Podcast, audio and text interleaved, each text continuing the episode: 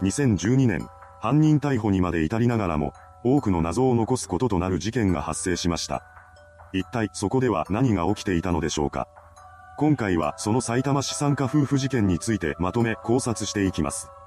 後に事件を起こすこととなる渡辺剛は1990年代後半から東京都江東区の水産加工物販売会社で働き始め、それから数年経った2001年に自身を代表取締役とする水産加工会社日芸商事を資本金1000万円で設立しました。会社の主な利益はクジラ肉の販売によって上げていたようで、当初はかなりうまくいっていたそうです。そして会社設立から6年後の2007年、日芸商事は海外進出を果たし、オマーンの大手水産会社数社を通じて魚介類を輸入するようになりました。そうして無事事業の拡大にも成功し、収入も右肩上がりだった渡辺は周囲の人間に月収3000万円だと豪語していたと言います。実際、彼は高級会社を乗り回し、社員にはいつかは中東での日本向け水産加工物を独占したいと語っていたそうです。しかし、その状態が長く続くことはありませんでした。業績悪化の始まりとなったのは進出していった先の海外で詐欺師に騙されたことです。それによって巨額の損失を出した会社は2008年下旬から2009年春頃にかけて深刻な状態に追い込まれ、2009年夏頃には日米を事実上生産しています。自分の追い込まれた状況に困窮した渡辺は周囲の人間に当たり散らかします。そしてその怒りの矛先は後に事件の被害者となる資産家にも向けられることとなりました。その資産家は事件当時51歳の男性、下見誠さんで、彼は証券マンとして約20年間働いています。また、退職後は投資ファンドのマネージャーとして国内外で活躍し、大金を得ていました。ですが、下見さんのやり方は真っ当なものとは言えず、法律に違反しかねないようなこともしていたようです。それでも大金を手にしていた彼はスイスに自宅を購入し、2匹の犬には高級マグロを与えるなど、とても派手な生活を送っていました。そんな中、下見さんはまだ会社を倒産する前の渡辺と出会います。そして彼に対し、中東ドバイの投資案件を持ちかけたのです。それに渡辺は乗ってきますが、結局それはうまくいかず、最終的には数千万円の損失を出してしまいました。ただ、下見さんはその案件以外にも億単位の投資を請け負っており、すぐに渡辺の件は忘れてしまいました。下見さんの話に乗っかった結果、渡辺のように多額の損害を出した人は他にも多い。そうした関係者の間で彼の評判は良くなかったようです。何でも、下見さんは損害が出ても謝ったりといったことは一切せず、その上自分は派手な生活を送り、それを見せつけるようにしていたのだと言います。そんな中でも時は流れ、渡辺が経営難に悩まされていた時期となります。それからも、追い込まれた状況を何とかしようとしていた渡辺でしたが、ついには諦め、そこから犯行を企て始めました。そして2012年9月、彼は住宅地の中にある空き地とワゴン車を300万円で購入します。その際渡辺は埼玉県に住む知人男性を通じて購入しているのですが、彼は渡辺の指示で土地購入時に穴を掘ってもいいですかと尋ねていました。そして同年11月10日に契約が完了すると、男数人が出入りするようになります。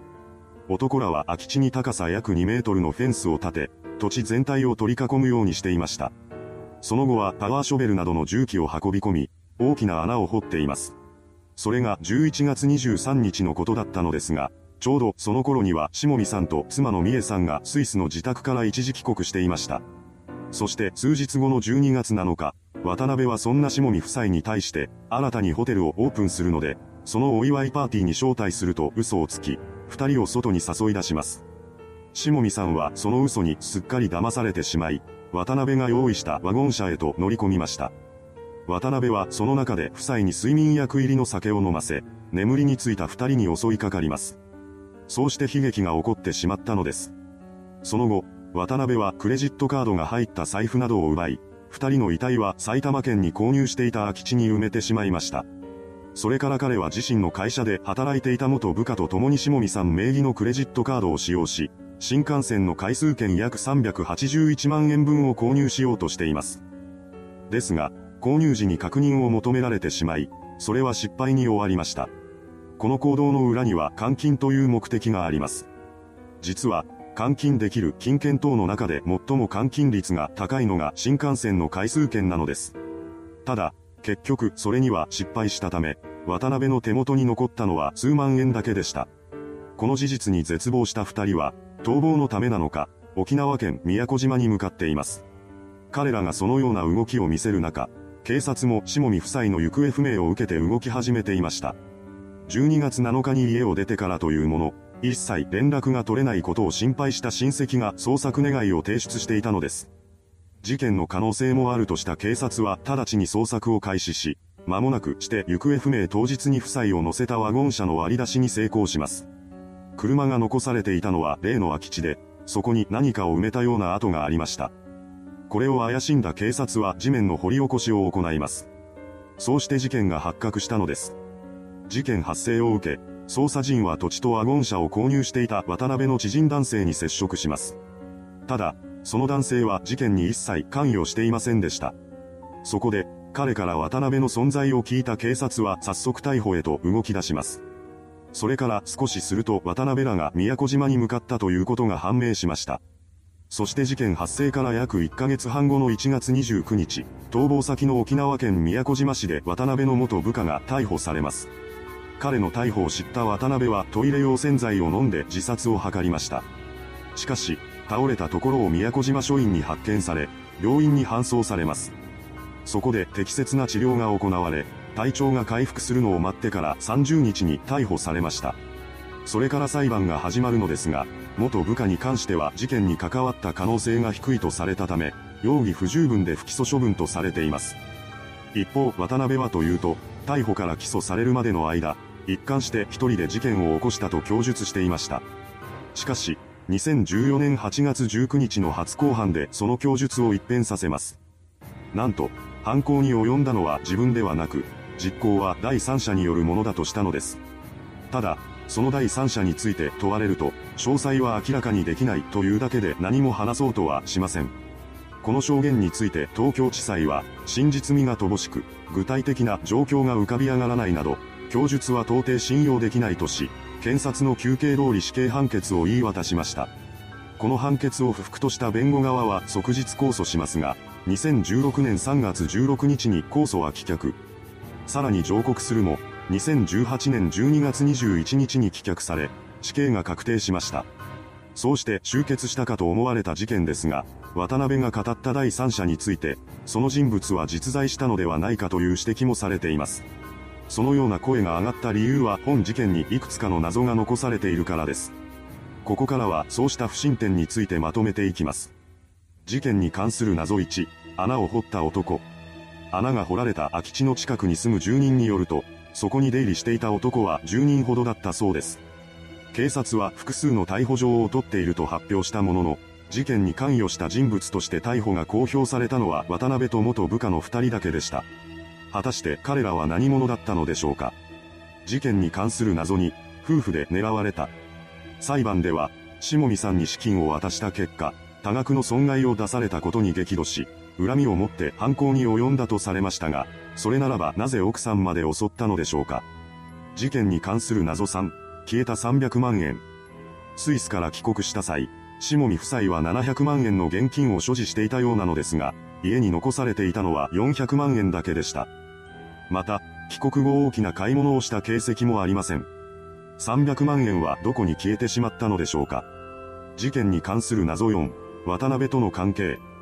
事件発生時、渡辺と下見さんとの関係は悪かったはずです。下見さんを信じた結果、大金を失ったわけですから、恨まれていると考えるのが普通でしょう。そんな人物が用意したワゴン車に乗り、不自然にも車内で出された酒を飲もうとするでしょうか。事件に関する謎5、計画のための費用。